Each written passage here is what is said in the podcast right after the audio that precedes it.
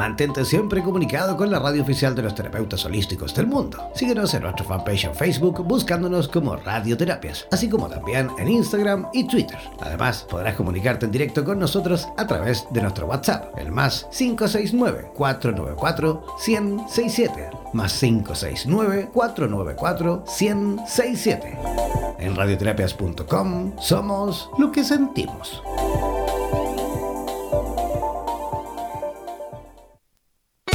Atención terapeutas alternativos y complementarios de Hispanoamérica. Un día, un visionario personaje tuvo la genial y maravillosa idea de unificar y aglutinar a todos los sanadores de Hispanoamérica, para que de esta manera hacer llegar el mensaje de paz, amor y conciencia al resto de la humanidad. Es por esto que antes de dormir y directamente desde donde los volcanes vomitan la dolencia de la tierra, desde donde la tierra se estremece sísmicamente para sacudir la conciencia planetaria, desde donde las reservas mundiales de agua en forma de glaciares se desvanecen furiosamente por la culpa del hombre desechable. Desde aquí, desde esta angosta y delgada faja de tierra llamada Chile, las campanas resuenan, las vibraciones expanden y la luna desde su balcón nos ilumina la mirada para recordarnos que llegó la hora, la hora de conectar nuestras almas desde todos los rincones para unirnos aquí donde el diablo perdió el poncho. Démosle la bienvenida al señor Jan Meyer.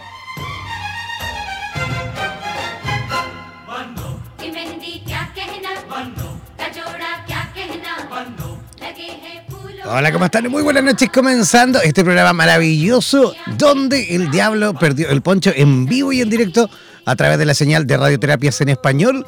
Hoy y martes 23 de julio, feliz como una lombriz, más a gusto que un arbusto, como lo decía en directo, hoy a través de la señal de Radioterapias en Español, desde el desierto de Atacama. En este preciso instante me encuentro en una ciudad que se llama Copiapó, plena capital de la tercera región de Atacama, aquí en Chile.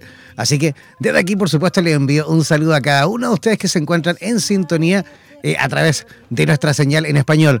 Quiero aprovechar la oportunidad de saludar, por supuesto, a todos los que nos escuchan desde Venezuela, desde Argentina, desde Colombia, desde Uruguay, desde Chile, por supuesto, desde incluso vemos gente de Panamá conectada también escuchándonos desde Costa Rica también, desde los Estados Unidos a través de esta señal. Siempre desde Miami, desde Florida nos escuchan, así que también aprovecho, por supuesto, de saludar a nuestros amigos.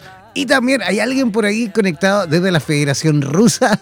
Ellos también tienen su, su, emisora, Radioterapias Eslava, pero bueno, desde aquí también, por supuesto, les enviamos un saludo hasta, hasta Rusia, por supuesto, desde la radio en español. ¿Ah? ¿Vale? Ya. Oiga, todos los que quieran, por supuesto, participar en directo a través eh, de nuestro eh, WhatsApp, deben hacerlo por escrito enviándonos un WhatsApp al más 569 494 1067. Voy a repetir, más 569 494 1067. Ese es el WhatsApp de nuestra emisora, de nuestro programa, de nuestra emisora en español, para todos aquellos que quieran participar, comentar, ya sea a través de sugerencias, comentarios, saludos, eh, todo lo que quieran, por supuesto, lo envían ahí por escrito a través del WhatsApp, ¿vale? Si no te has hecho parte todavía de nuestra página en Facebook, de nuestro fanpage, bueno, ingresa a www.facebook.com barra slash radioterapias. ¿No alcanzaste a tomar apunte? Bueno, no pasa nada. Www.facebook.com barra slash radioterapias, ahí para que también te hagas parte de esta gran eh, comunidad a través de Facebook. Hoy estamos ahí al borde de cumplir los 30.000 seguidores en nuestro fanpage en Facebook, ¿vale? Ya, y si tú quieres ser parte también de nuestro Instagram o de nuestro Twitter, bueno, también ingresar a esas plataformas y buscarnos, por, por supuesto, como siempre, como radioterapias, ¿vale? Eso es la, esos son los mecanismos, por supuesto, para que puedas participar en nuestra programación eh, en vivo y también para que puedas, por supuesto, también ir enterándote de cada una de nuestras actividades que tenemos programadas y de nuestra programación también eh, de radioterapias en español. ¿Vale? Ya. Eso en cuanto a la introducción. Yo tengo que comenzar desde ya a presentar a nuestra primera, sí, primera invitada, porque como siempre vamos a tener la posibilidad de conversar con dos eh, amigas en esta ocasión. Eh, la primera ya se encuentra conectadísima desde Santiago de Chile, desde la capital de aquí de, este país. Y, ella es eh, venezolana, ¿ah? ella es venezolana y lleva un tiempito aquí en nuestro país. Es médico internista y se recibió en la Universidad de los Andes en Venezuela. ¿Y qué le parece si de ya mejor comenzamos a recibir con la mejor de las energías a nuestra amiga Cristina Guzmán. ¿Cómo estás, Cristina? ¿Nos escuchas? Hola, ¿cómo estás, Jarmin? Te escucho muy bien. Mira, gracias por la invitación. De verdad, me siento muy contenta y feliz por participar en tu programa, maravilloso programa. Me encanta. Y para, bueno, para darle este un granito de arena a todos nuestros oyentes y eh, ayudar de una u otra forma a tener hábitos saludables para prevenir muchas enfermedades. Pero la enfermedad de hoy para, para, hablar es la, diabetes. Así es. Oye, más que todo te agradecemos a ti por haber aceptado nuestra invitación. Así que además que has puesto un tema eh, súper, pero súper importante, un tema que sin duda hay que estar siempre reforzando, ¿ah? porque la, diabetes se dice que es una de las eh, patologías eh, más comunes en, en estos últimos tiempos, ¿no? Sí, es una enfermedad muy común en estos tiempos y en América Latina es bastante. Eh, además que es una enfermedad metabólica con un alto, un alto índice, un alto grado a nivel de nuestra población. Y que por ser una enfermedad que tiene una alta, una alta mortalidad este, y que tiene altas complicaciones metabólicas que nos van a producir, este, que puede ser prevenible que tenemos un alto grado de, un alto porcentaje, pues que podemos este, prevenirla. Perfecto. La diabetes mellitus es... Eh, a ver, se segmenta también en varios tipos de diabetes, ¿no? Me gustaría, antes de comenzar a ver, digamos, los factores eh, por los cuales podemos enfermar, o, eh, también me gustaría que a lo mejor pudieses tú describir los tipos de diabetes existentes. ¿Te parece? Sí, sí, claro, cómo no. Mira, la diabetes es una enfermedad seria, muy crónica, que se, que se caracteriza porque se genera cuando el páncreas no produce suficiente insulina o cuando el cuerpo no puede utilizar eficazmente la insulina que produce. Dentro de la diabetes tenemos tres tipos de diabetes que son muy importantes, como es la diabetes tipo 1, que es la más frecuente entre los niños y adolescentes, tenemos la diabetes tipo 2, que es la más frecuente entre los adultos y que está ligada a la obesidad, al sobrepeso y a la falta de actividad y la mala nutrición. Y por último tenemos la diabetes gestacional, que es una complicación del embarazo que afecta a un 10% de los embarazos a nivel mundial, aproximadamente. Dentro de todas estas, la gran proporción, la más frecuente es la diabetes tipo 2, que es la que se produce en los adultos, y que esta es la diabetes que es más prevenible. Perfecto. Eh, doctora, entonces, digamos que en el programa del, del día de hoy vamos a estar hablando de la diabetes tipo 2, me imagino, ¿no? Exactamente, exactamente.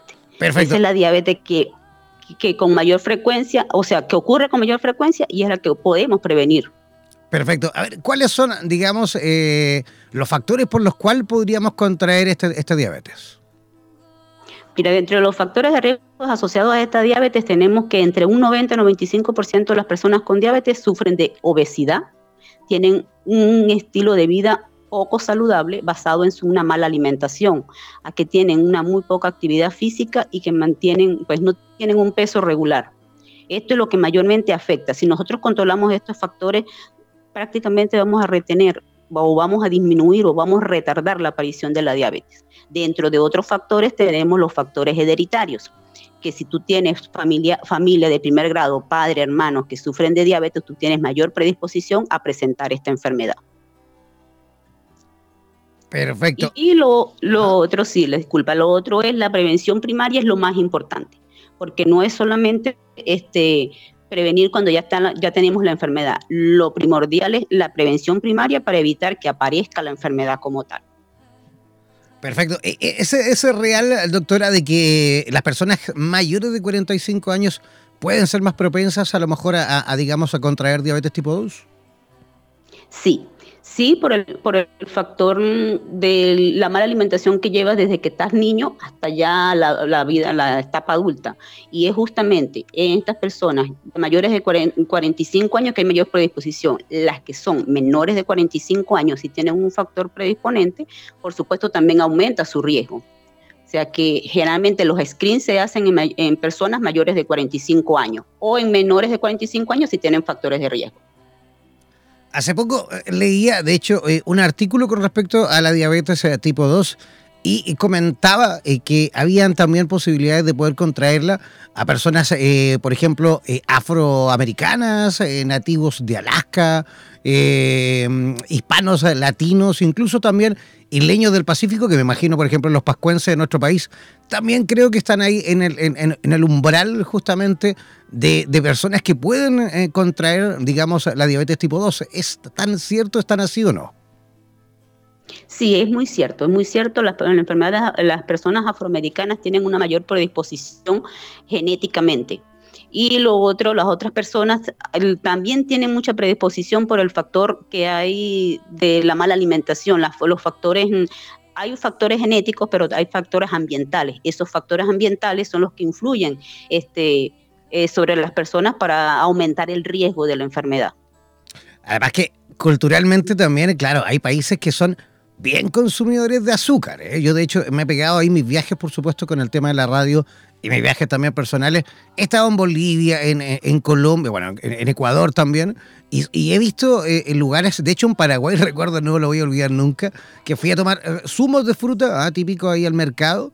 Oye, me pusieron una, cosa que era intomable, o sea, están súper acostumbrados a beber todo con azúcar, pero en cantidades industriales, ¿no? Sí, sí, mira, mira, los países desarrollados tienden a tener una alta predisposición, pero los países que están en vía de desarrollo también tienen esa predisposición a padecerla por lo mismo que tú estás hablando, de que tenemos un alto consumo de azúcares, que tenemos un alto consumo de, alimentos mm, este, poco saludables. Y esto va a afectar, por supuesto, a nivel metabólico, hace que tu páncreas se agote, se agote en tanta, o sea, en con tanta producción de insulina cada vez que tú consumes altos ah, bebidas mm, azucaradas o consumes mm, comida basura, como le dice uno a la comida poco saludable, este, lo que estás haciendo es que tu páncreas produzca insulina, insulina, insulina hasta que llega un momento en que se agota. O si no, lo que hace es que hay un aumento de obesidad, al aumentar el peso de aquella persona, el organismo se vuelve insensible, tus mm, células se vuelven insensibles a la insulina. Entonces no estás metabolizando porque no, no estás utilizando la insulina que tu páncreas está produciendo. Perfecto. ¿Qué pasa con, las personitas eh, que son hipertensas, las, las, personas que tienen presión arterial alta? ¿Tienen también, eh, digamos, eh, más posibilidad de contraer diabetes tipo 2? Sí, si son aquellas personas que por una u otra causa son personas fumadoras, son personas que no se alimentan bien, son personas que no tienen actividad física, tienen mayor predisposición a que produzcan eso, a que se desarrolle la enfermedad como tal. O si tienen, o si tienen riesgos por, genéticamente porque su familia padece la enfermedad. Entonces, estas personas tienden a tener mayor probabilidad de desarrollar la enfermedad. Ok. De hecho, algo, algo recién nos, adelantabas también y nos conversabas con respecto a mujeres que han tenido diabetes gestacional. Ellas eh, también son, digamos, propensas en el futuro, digamos, a contraer diabetes tipo 2. Estas mamitas que han tenido incluso niños macrotónicos, niños que, se ven bien, bien grandes, nacen como bien grandes, bien gorditos. Y claro, eso es eh, uno de los, digamos, factores eh, fundamentales, de los signos que nos ayudan ahí justamente a saber cuando la mamá viene con diabetes, ¿no? Sí, eso es muy cierto. Tenemos que estas mamitas que eh, tienden a tener mm, este, diabetes gestacional, si no se, no se controlan y no, no, no, sea, no son bien llevadas durante el embarazo, no, tienen, no les cambian mm, su estilo de vida, ellas tienen la predisposición o tienen mayor riesgo a que desarrollen la enfermedad posterior a su, a su embarazo. O sea, o que la continúen, porque la desarrollan durante el embarazo y continuamente después del embarazo permanecen diabéticas. Perfecto. Y las personas que hayan tenido alguna enfermedad crónica, digamos, de carácter cardíaco, personas con enfermedades del corazón o con haber sufrido incluso también alguna patología, por ejemplo, algún accidente eh, cerebrovascular, ¿Tiene también eh, incidencia para poder contraer, digamos, diabetes tipo 2? ¿O no, no es tan así? No, no tan así. No tan así si no tienen una predisposición genética o una predisposición ambiental. Como te dije anteriormente, si aquella persona que es, hipertensa no tiene un buen control, o sea, un control adecuado sobre el estilo de vida, sobre su dieta, sobre su, no tiene una actividad física, este, tiende a desarrollar, por supuesto, este, esta enfermedad. ¿Qué pasa? Que uno lo que hace es tratar de, en la, en la parte preventiva, es fomentar, fomentar las actividades no farmacológicas para reducir este, el riesgo, el riesgo de la diabetes. fíjate, si con solamente yo reducir el peso en un 5 a 7% y hacer una actividad de 150 minutos de actividad física semanal, yo estoy reduciendo el 58% de riesgo de, de, padecer de diabetes. Entonces, no es tan difícil, no es tan difícil, o sea, evitar, evitar esta enfermedad. De hecho, me imagino que el, salir, por ejemplo, a una actividad tan simple como el salir a caminar, a, digamos, el salir incluso a andar en bicicleta, eh, actividades tan simples de realizar como esas también pueden ser preventivas, ¿o no? Por supuesto, esa es una actividad física. Todas las actividades físicas que incluyen un ejercicio aeróbico, caminar, nadar, este, hacer bailoterapia. Mira, fíjate nada más algo tan simple como bailar. Aunque tú bailes media hora, todos los días, por seis días a la semana, ya estás cumpliendo 150 minutos o menos de alrededor de 150 minutos, que sería la actividad física que deberías tener en una semana. O sea que no tienes que hacer un, no tienes que tener un, gimnasio, no tienes que tener este algo tan. Claro, no, no, hay que invertir dinero, digamos. No es necesario invertir dinero en gimnasio ni en nada para poder prevenirlo. Exactamente. Y teniendo una dieta saludable. Perfecto. Oiga, evitando todo lo que sea, todo lo que sea frituras, evitando todas las, todas las, este, todas las comidas que venden. Generalmente todas las comidas que son fabricadas tienen un alto contenido de sodio, un alto contenido calórico. Todas las que son procesadas, ¿no es cierto? Todas las que son procesadas, exactamente. Oiga, doctora, eh, por ahí me preguntan a través del WhatsApp. Viene llegando una preguntita desde Guatemala incluso y nos preguntan si, eh, de hecho no vamos a, revelar su nombre, pero ella pregunta que ella eh, tuvo ovario poliquístico. ¿Es propensa también a una diabetes tipo 2 o no? Sí, ella es propensa a tener una diabetes tipo 2. Ella es una, una persona que debe hacerse un screen. Un screen es realizarse una prueba de, de glicemia y dependiendo de sus valores uno le hace una prueba de tolerancia a la glucosa. Si también hay que verla, o sea, que, que si ya tiene su, su, genética, hay que evaluar toda la parte genética de ella, su familia, si ellos padecen o no padecen de diabetes. Pero ella sí debe hacerse sus controles y debería, o sea, buscar su, su atención primaria. En la atención primaria deberían de realizarle a ella todos sus exámenes para descartar que esté padeciendo o que tenga una predisposición a padecer la enfermedad. Perfecto. Y las personas que, por ejemplo, eh, sufren de tabaquismo, las personas que, son adictas al cigarrillo, que fuman en pequeñas cantidades, otros a lo mejor incluso más, eh, eh, más frecuentemente, ¿tienen también posibilidades de contraer diabetes tipo 2? no tienen posibilidades de contraer la diabetes, pero tienen mayor riesgo que si ellos si su familia sufre de diabetes o asociado al cigarrillo, tienen una mala alimentación, sufren de obesidad, son sedentarios, este, ellos pueden desarrollar la enfermedad. Pero por el cigarrillo no es que vas a desarrollar la enfermedad pero sí te complica la enfermedad. Si tú tienes, o sea, desarrollas la enfermedad por otros factores que no sea el cigarrillo, el cigarrillo te va a predisponer a hacer mayor sus alteraciones metabólicas o sus alteraciones neurológicas, todo, a nivel. Acuérdate que la diabetes es, una enfermedad que además de ser crónica es generalizada y que se altera todas las células del organismo, desde la parte neurológica hasta la parte este, sanguínea, cardíaca, o sea, tienes muchas, tienes muchas, mm, muchos órganos que afecta. Pero, eh, por ejemplo, el, fumar, ¿no? A lo mejor puede contribuir a la, resistencia, digamos, de la insulina o, no están así. De la resistencia a la insulina, sí. Pero por eso te digo, si se asocia a otros factores más, tiendes a padecer la enfermedad. Si solamente por el hecho de fumar, que seas un fumador, tienes muchas posibilidades de otras enfermedades. Pero de que te vas a volver diabético por el cigarrillo, no. Pero sí tienes a, presentar muchas alteraciones a nivel también metabólico, a nivel de todas las, o de muchas células del organismo. No solamente es que el que fuma te predispone a un cáncer, eso es una de las causas, o sea, una de las consecuencias, pero tendrías otras muchas más consecuencias a nivel, a nivel metabólico. Perfecto. Oiga, doctora, eh, ¿dónde usted se encuentra atendiendo, digamos, aquí en Chile? Cuéntenos un poquito con respecto a su trabajo aquí. ¿Dónde, dónde está atendiendo? Actualmente no estoy desarrollando ninguna actividad porque estoy en lo de mi, mi, este, la convalidación del, Ah, ok. Está validando el título. aquí en Chile. título y en eso estoy. ¿Cuánto tiempo lleva aquí en Chile, doctora? Mm, cinco meses. Ah, bien poquito, bien poquito. Sí, sí, tengo poco tiempo. Pero sin duda que lo vamos a ver pronto ¿ah? trabajando aquí en Chile. ¿ah? Eh, le deseamos, por supuesto. Con el favor de Dios. Sí, pero claro que sí. Muchos, pero muchos.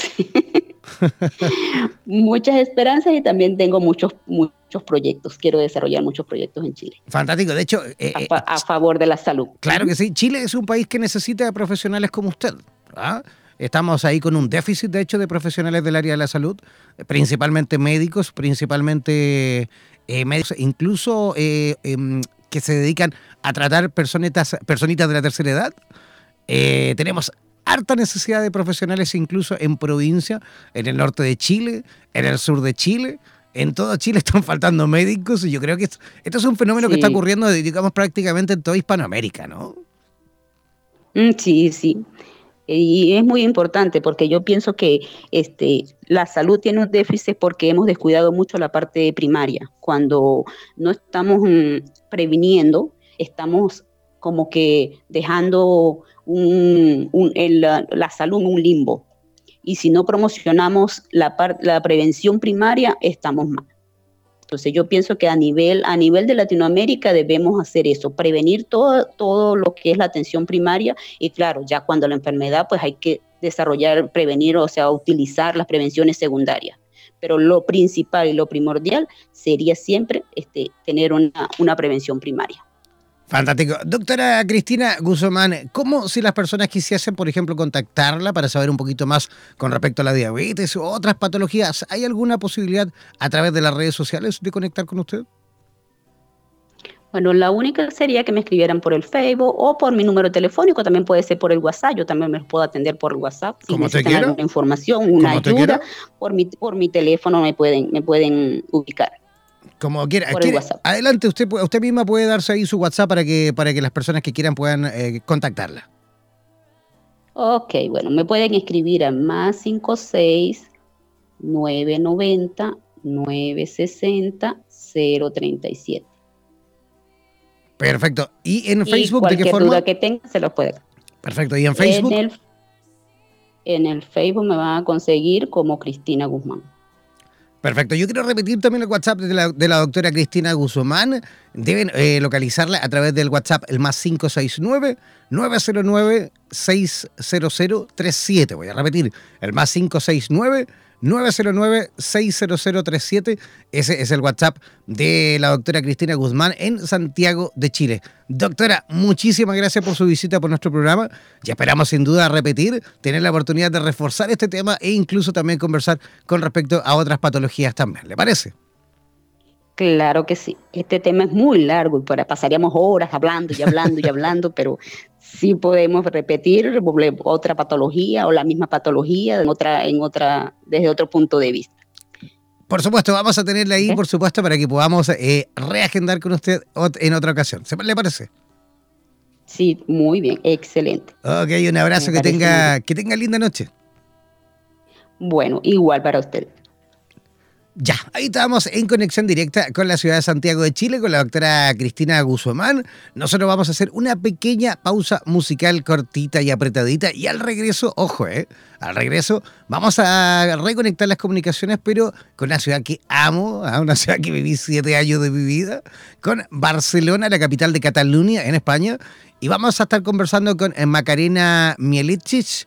Ella nos va a explicar un poquito con respecto a su libro, eh, La voz viviente. Ella nos va a comentar un poquito la importancia, por supuesto, de la correcta utilización de la voz. Vamos a una pequeña pausa musical y ya regresamos aquí, donde el diablo perdió el poncho.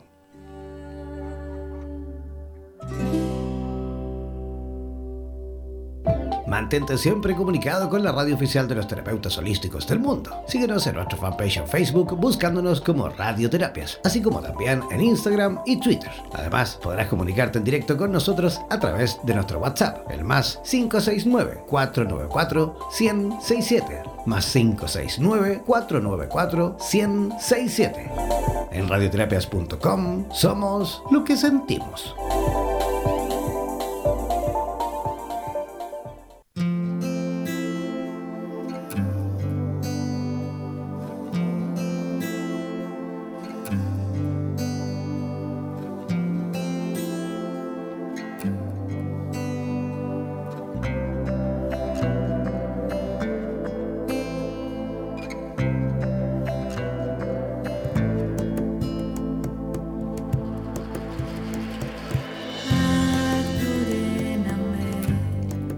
Ya, ya estamos en la última parte de nuestro programa donde el diablo perdió el poncho. Oye, feliz de reconectar eh, las comunicaciones con eh, España, eh, principalmente con Cataluña, con la ciudad de Barcelona.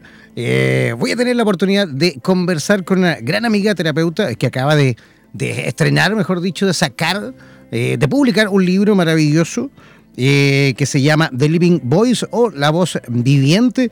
Ella eh, impartió eh, una cátedra eh, de ortofonía y dicción en la Universidad Politécnica de España. Además, es especialista en técnicas vocales, también es licenciada en interpretación de artes escénicas.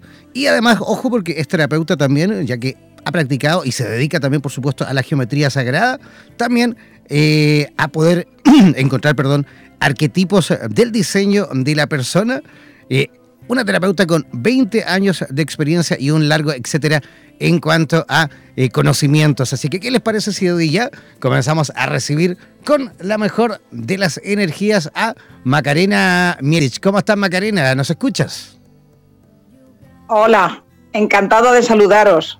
Igualmente, ¿cómo están las cosas por allá, por, por Barcelona, Macarena? Bueno, ahí eh, normalmente estoy entre Barcelona y Madrid, pero ahora mismo estamos en Madrid. Pues mira, estamos con un calor muy complicado porque pasa a unas temperaturas demasiado excesivas y después un poco más frescas repentinamente. Pero aquí estamos. Es verdad que ustedes están en, veranito y claro, Madrid en verano es bien eh, fuerte el calor. ¿ah? Yo, yo, tuve la suerte de vivir 10 años en España, 7 en Barcelona, 3 entre Madrid, Granada y Lanzarote. Y recuerdo los veranos en Madrid y claro, es cosa seria, ¿eh? ¿no? Sí, realmente hace muchísimo calor, hay que tener cuidado eh, en la salud, por ejemplo, sí, eso es cierto. Claro que sí. Oye, Macarena, tú acabas de, no sé si lo estás recién estrenando este libro, me gustaría que me comentes un poquito con respecto a eso. Este libro maravilloso que has denominado The Living Voice o La Voz Viviente, ¿cuánto tiempo ya lleva de estrenado este libro? Bueno, mm, podemos decir que la gestación ha sido un poco larga por las circunstancias, yo creo que globales, porque en todos los países hemos vivido fluctuaciones de crisis, ¿no? Y esto ha influido también en las posibilidades editoriales. Entonces, la gestación pues tiene pues cerca de 20 años realmente, aunque el libro está naciendo con toda la juventud de las tecnologías y de lo que sucede ahora mismo. La idea del libro es hablar de los avances espirituales de la sonoridad humana en el siglo XXI, cómo nosotros hemos cambiado en la voz, ya que nuestro cuerpo ha cambiado también, nuestra energía ha cambiado y estamos creciendo mucho en la evolución, en nuestro crecimiento personal y en todo este ámbito que podemos considerar. Bueno, Macarena, a través de la neurociencia también nosotros hemos ido, por supuesto, aprendiendo muchísimo más con respecto a la importancia de la entonación, a la importancia de la tonalidad de la voz, a la importancia de la vibración, a la importancia incluso también de, la velocidad, de cómo tan rápido o qué tan lento podemos, por supuesto, eh, hablar y comunicarnos. Eso nos arroja también un perfil en cuanto a lo mejor a la posibilidad de, de diagnosticar a alguien que se encuentra en situación de nerviosismo, por ejemplo. No pasa mucho ver a terapeutas justamente que suben a escenarios, a, estrados, a dar conferencias, a dar capacitaciones, a dar, eh, eh, digamos, talleres. Y claro, a lo mejor desde el punto de vista técnico, educativo, eh, están bien preparados, pero los ponemos en un escenario, en un plató, y, quedan nerviosos, agudizan la voz, hablan rápido. Es importante, yo creo, es importantísimo, mejor, mejor dicho, el, el saber adiestrar la técnica vocal, ¿no? Sí, efectivamente, yo estoy de acuerdo contigo. La neurociencia mm, de la cual hablo en el libro mm, nos indica que tenemos que acompasar precisamente el tipo de ondulación que tenemos. Lo que sentimos es una mm, energía ondular, es decir, el sentimiento de amor se puede medir en ondas, en hercios. El sentimiento de odio también, es decir, hay unas fluctuaciones de las ondas en todos los sentidos. Y la neurociencia lo que nos indica un poco es cuáles son los valores científicos, como su nombre indica, de todo este fenómeno. Entonces, el hecho de tener sonoridad, de ser un instrumento musical, quiere decir que nosotros no podemos limitarnos a, los mismos sonidos guturales que tienen los animales, sino que el hecho de tener un lenguaje y de tener esta parte de neurociencia nos está pidiendo incluir, implementar más conocimientos sobre el cuerpo como un instrumento que llega mucho más allá de una comunicación con una persona en una cafetería, en una biblioteca o en una empresa, por ejemplo. Entonces, los terapeutas, que también tengo un capítulo, porque el libro es como un abanico de distintos temas para ayudar en distintas facetas los terapeutas van a encontrar en el libro la necesidad de que la técnica vocal esté modulando emociones y esté acompañando el aprendizaje de la persona que tiene delante. Y el terapeuta en un escenario podría aprender, como dices tú, que creo que lo indicas muy bien, cuáles son las modulaciones y sobre todo cómo acompasar dentro de la neurociencia las intenciones sanadoras, terapéuticas, para que eso realmente tenga una incidencia en el aprendizaje de la persona que escucha y que está buscando crecer. ¿Eh? Estoy de acuerdo, sí. Perfecto. Oye, Macarena, algo, algo nos adelantabas que este libro se gestó desde ya hace algún tiempo, pero ¿cuál fue, digamos, la idea fundamental? ¿Cuándo fue que, eh, eh, en qué momento de tu vida fue que se encendió esa bombilla y dijiste, mira, hay que escribir con respecto a esto? Bueno, yo estaba preparando un libro sobre técnica vocal para el teatro porque estaba en ese momento en Murcia realizando la labor de profesora de dicción, de ortofonía, de sonido, de técnicas vocales en la Escuela de Arte Dramático que hay allí. Y tuve la suerte de conocer pues, al profesor de Inglaterra que llegó con este conocimiento sobre la geometría sagrada que fue Colin Bloy. Y a partir de conocer esta rama, yo sentí la necesidad de buscar cuál era la conexión entre el sonido, la geometría, el color y la forma. Y entonces realicé todo el trabajo de aprendizaje, de preparación y de formación para convertirme en instructora de esa técnica, además del aspecto añadido de mi propia investigación y de mi propia formación en sonido. Y ese fue el motivo por el cual ese libro se ha transformado en una muestra de lo que tendríamos que hacer todos teniendo el sonido humano en cuenta, ya que somos un instrumento musical. Cuando nosotros somos pequeños aprendemos a comer con el tenedor y casi no nos damos cuenta. Y lo mismo pasa con hablar. Vamos haciendo algo en una repetición cuando somos pequeños, que está bien, pero en este momento creo que hay que darle valor al hecho de tener sonoridad humana. Piensa que el ser humano como tal cuerpo se parece a un chelo. Entonces, las personas después en distintas alturas podemos identificarlas con otro tipo de instrumento, como puede ser un violín o un bajo, dependiendo de la tesitura vocal. Pero el hecho de esto es que tenemos una vibración sonante. Estamos sonando constantemente. Cuando pensamos, cuando soñamos, cuándo imaginamos, cuándo hablamos, cuándo nos comunicamos de verdad, cuándo estamos cantando o cuándo utilizamos el sonido mántrico en una meditación sonora, por ejemplo. Entonces realmente estamos mm, viviendo en una sonosfera que es todo el planeta y al mismo tiempo nosotros mismos estamos constantemente aportando vibración. En el libro hay un apartado que se llama Estatura musical en la cual planteo eh, como si pudiéramos ir todos sonando en una consonancia agradable y por la calle se pudiera ver un poco como si fuéramos tubos de órgano con una resonancia preciosa en cada calle, en cada ciudad. Si se pudiera poner el dial y escuchar las voces de las personas, los tonos, las calidades y las intenciones amorosas, por ejemplo, estaría la calle llena de vibraciones, ¿sabes? Igual que una radio. Claro que sí. Oye, pero es que lo más maravilloso de todo esto es que uno puede ir entrenando todo esto, ¿no? Porque hay personitas que por ahí, claro, al no ser conscientes de todo esto y de, la importancia del comunicar a través de, la voz, de la vibración de la voz, claro, tienden a utilizar cualquier, digamos, eh, sonoridad. Generalmente son voces bien agudas las mujeres, pero una vez que van aprendiendo o se van haciendo conscientes, eh, esto, esto puede cambiar a modo de ejercicios, empezar a lo mejor a, digamos, em, a endurecer, digamos, la, la, la, voz, el tono de la voz, a ponerle un poquito más grave, que no suene tan chillona. Existen un montón de técnicas y un montón de ejercicios, me imagino, Macarena, que nos van a ayudar también a superar incluso el nerviosismo, ¿sí o no? Así es, mira, lo interesante es llegar a la voz verdadera que te presenta. Hay muchos libros de oratoria comerciales que dan la búsqueda de un modelo vocal para repetirlo. Pero ahora sabemos, precisamente por la parte científica, por la parte emocional y por la parte vibracional de lo que somos nosotros, que la identidad, lo que conviene es que tú expreses lo que tú eres con tu propia voz. Entonces la técnica tiene que ser para que tú encuentres la sonoridad que le corresponde a tu instrumento y a tu ser, a tu alma, si quieres expresarlo así.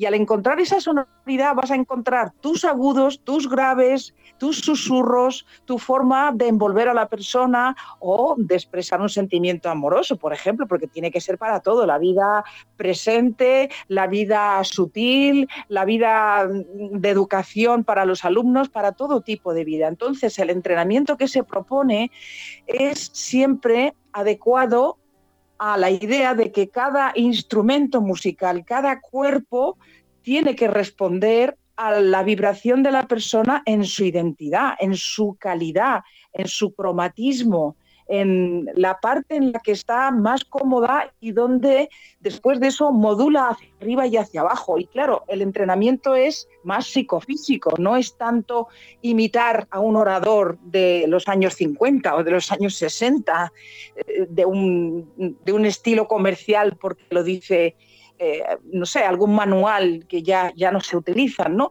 Sino encontrar que cada persona pueda descubrir la sonoridad verdadera de su cuerpo y de su ser y que haya una interacción, que haya una conexión entre lo que pasa por dentro y lo que manifestamos en el caudal vocal, en el lenguaje, en el canto y en nuestra comunicación. Perfecto. Claro, es verdad. De hecho, esto ha ido eh, mutando, digamos así, ha ido avanzando en cuanto a, cómo vamos entendiendo la moda de comunicar, porque Claro, a lo mejor lo que proponía Daily Carnegie hace bastante tiempo, ahí por ahí en los Estados Unidos, en los años 50, es a lo mejor completamente, no sé si completamente distinto, pero es bien distinto a lo que se propone hoy en día a la hora de comunicar, ¿no es cierto?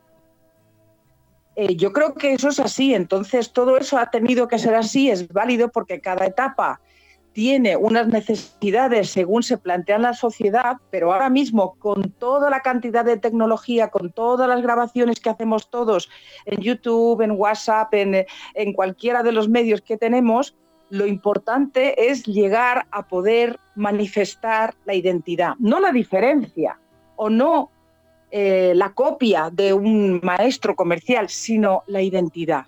Y la identidad es muy bien recogida por la persona que escucha, porque hay varios parámetros. Está el cariño, está la veracidad, está la conexión con uno mismo, está la intención, está el objetivo. Es decir, que la voz es una ondulación de vibraciones que permite la inserción de muchos otros parámetros. Y ahora necesitamos precisamente decirnos cosas verdaderas, cariñosas, amorosas, que sirvan, que ayuden al planeta, que nos ayuden a crecer y a evolucionar.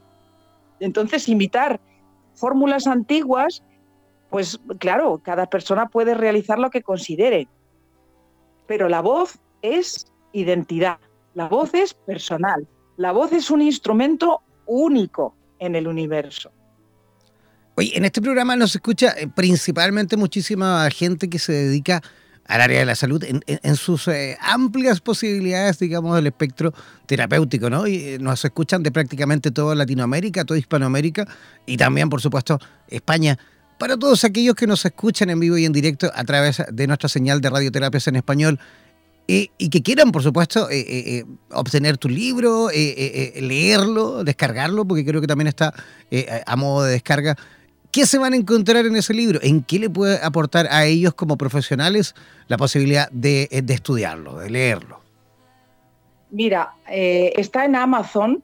De momento es la posibilidad para toda Hispanoamérica que a mí me gustaría mucho porque creo que esto de que esté en habla hispana nos une muchísimo y el libro está en español.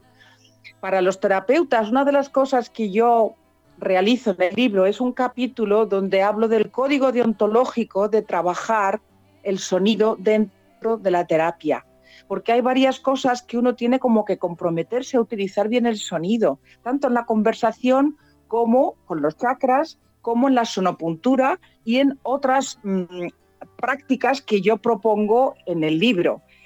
Lo digo con cariño, es decir, que al igual que hay unos protocolos para trabajar, por ejemplo, con cristales, nosotros tenemos que tener un código deontológico, una ética para trabajar el sonido en la medida de nuestras posibilidades de manera beneficiosa con las personas en consulta. Entonces, todas las variantes de sonido, como puede ser la sonopuntura, los chakras, el sonido mántrico, la sanación sonora, el sonido dimensional, hay un montón de facetas del sonido en la parte terapéutica, sanadora y dimensional, que es una progresión que yo hago en el libro, que necesitan tener ciertas prácticas y ciertas pautas, porque el sonido con buena voluntad funciona. Pero ¿por qué no lo hacemos de una manera más profesional? ¿Por qué no podemos entender que igual que utilizamos las piedras o un incienso o una metodología de un libro, como pueda ser, por ejemplo, el Reiki, ¿por qué no podemos utilizar el sonido con la capacidad de saber que estoy conectando bien, que no voy a hacer daño, que la persona va a recibir lo que necesita, que no va a tener un problema por una sonoridad que a lo mejor no entiende o que le da miedo, sino que tengo la capacidad de utilizar el sonido como un recurso más dentro de mi terapia dentro de mi sanación, dentro de mi práctica, dentro de mi curso, de mis talleres. Entonces, en el libro lo que hay es unas prácticas de respiración, hay una serie de informaciones sobre las esencias del sonido, por ejemplo, hago un capítulo entero sobre agua y sonido, sonido y agua, porque son dos elementos que tienen una ondulación y van muy unidos. Después de eso encontramos unas fórmulas matemáticas interesantes para investigar. Después hay algo sobre electroescritura. Después está el capítulo estrella, según me dicen, que es la anatomía sutil del sonido. ¿Cuál es la anatomía sutil? ¿Cómo se hace la estructura vibracional y energética de la voz humana? hay todo un capítulo para describir cuáles son las figuras de modelo las figuras arquetípicas, por decir así, del diseño previo a la capacidad de la sonoridad humana en la voz. Después de eso, hablo del sonido mántrico, ¿no? Puesto que, eh, bueno, con ciertas como eh, conexiones con, incluso con el Dalai Lama, por decirlo así, de forma cariñosa, ¿no? En estados meditativos y así, pues eh, llega la información de que vamos bien si nosotros realizamos unos nuevos mantras. Es decir, con respeto a los maestros, nosotros podemos crear nuevas canciones que estamos en ello. Ahora mismo estamos terminando de grabar con una pianista maravillosa, Ana María Sánchez, estamos terminando de grabar unos temas para que puedan ayudar a esta nueva sonoridad. Entonces, las personas lo que pueden encontrar en el libro son pistas prácticas, son reflexiones, son eh, posturas terapéuticas y sanadoras para que el sonido funcione mejor dentro del instrumento vocal. Cuando estamos trabajando el sonido natural, hay unos esquemas. Cuando trabajamos el sonido terapéutico, está el siguiente esquema. Cuando trabajamos hacia el sonido sanador, hay más compromiso y un esquema corporal y vocal y de conexión más eh, sutil y más profundo. Es decir, hay un avance en la profundización de cómo actuar con el sonido desde lo consciente hasta lo supraconsciente, abriendo el corazón para ayudar a todos, cantando todos por la paz, cantando todos por un nuevo futuro, ayudándonos en la comunicación, escogiendo textos que ya por sí vibran internamente con una capacidad de aportarnos luz, armonía y vibraciones positivas. Esto es lo que se va a encontrar en el libro. Perfecto, Macarena. Oye, algo nos adelantabas que la gente puede descargarlo, por supuesto, de Amazon. Y también el libro se encuentra de forma física en alguna editorial, alguna librería, por ejemplo, en España. Sí, en España está en la Casa del Libro, que han puesto un stand muy bonito y tengo que darles las gracias también, la Casa del Libro de Gran Vía de Madrid. Y en Barcelona hay varias librerías ya, como por ejemplo Epsilon y otras más, en las cuales se puede solicitar el libro. Eh, la posibilidad de Amazon ahora mismo creo que es la más factible. Estoy en contacto en, Hispanoamérica y todavía, bueno, pues esperamos respuesta porque me gustaría que estuvieran las librerías de manera fácil y lo ideal sería poder ir allá y presentarlo y cantar todos juntos todo esto. Eso me encantaría poder ir a, vuestros países, Argentina, Chile, etcétera, ¿no? Me encantaría poder aportar este conocimiento y que cada persona pudiera experimentar esta parte nueva, cuando nosotros podemos cantar con luz, este es el propósito, cantar con luz, hablar con luz. Absolutamente, estoy seguro que dentro de nada vas a estar por aquí, por nuestra Latinoamérica Morena, ¿ah? trayendo tu libro maravilloso y aportando todas las técnicas necesarias para que los terapeutas y, por qué no decirlo, también el público en general, aprenda todo en cuanto a los conocimientos de la utilización correcta de la voz. Macarena, queremos eh, agradecerte, ah, pero no, sin antes, por supuesto, pedir eh, cómo la gente que está ahí en línea, que a lo mejor quiere saber un poco más de ti, que quiere eh, conectar contigo, saber un poquito más del libro, ¿cómo lo pueden hacer? ¿Hay alguna forma de conectar contigo a través de redes sociales, por ejemplo? Sí, mm, en redes sociales estoy en Facebook con mi nombre, Macarena Miletic, ¿eh? que es mi apellido de origen croata, Miletic, como los futbolistas de todo el mundo, Macarena Miletic arroba gmail.com o Gmail, como se suele decir, Gmail o Gmail, Macarena Miletic arroba gmail.com. Y ahí estaré encantada de, por supuesto, de orientar, de acompañar, de sugerir eh, todo lo que podamos hacer. Piensa además que hay para los niños, hay para el embarazo, para que los papás canten. Podemos ofrecer a los papás una pequeña canción personalizada a su nuevo bebé con toda la información que tenemos nueva de lo que el sonido ayuda en el embarazo, por ejemplo. Entonces yo estaría encantada, estoy encantada de poder ayudar y de poder estar en contacto con, con las personas. O sea que eh, mi corazón está abierto, mi voz también, y creo que estamos conectados, ¿no? Yo creo que estamos todos buscando estar mejor. ¿Y cómo podemos estar mejor? Pues vamos a estar mejor con las herramientas que tenemos y vamos a introducir el sonido.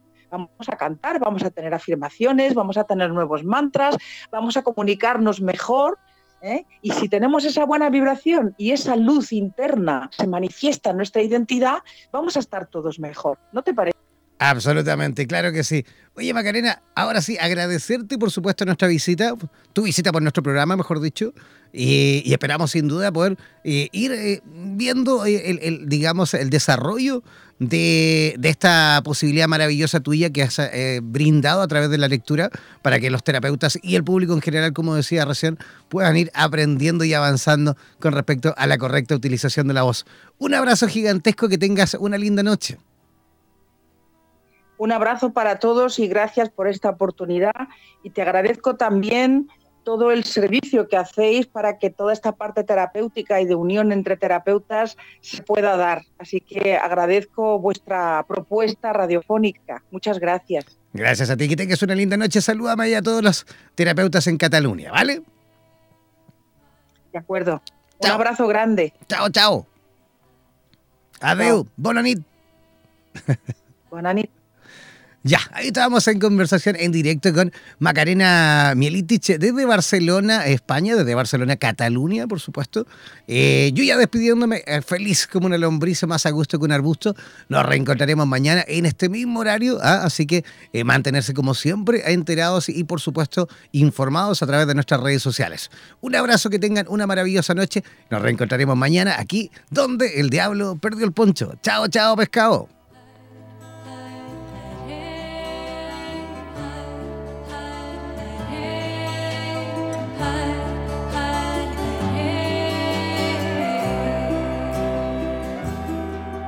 Somos la radio oficial de los terapeutas holísticos del mundo. En radioterapias.com somos lo que sentimos.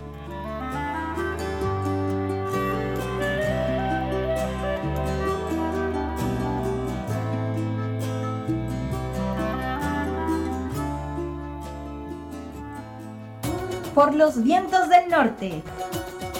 Por los vientos del sur por los vientos del este y del oeste. Desde la radio oficial de la Comunidad de Terapeutas Hispanoamericanos Unidos, damos por finalizada esta sesión. No olvides que en nada nos volveremos a encontrar con nuevas entrevistas e invitados especiales. Hazte parte de nuestras redes sociales y participa de nuestra programación en vivo. Sigue en compañía de radioterapias.com y disfruta de nuestra programación continua. Hasta la próxima.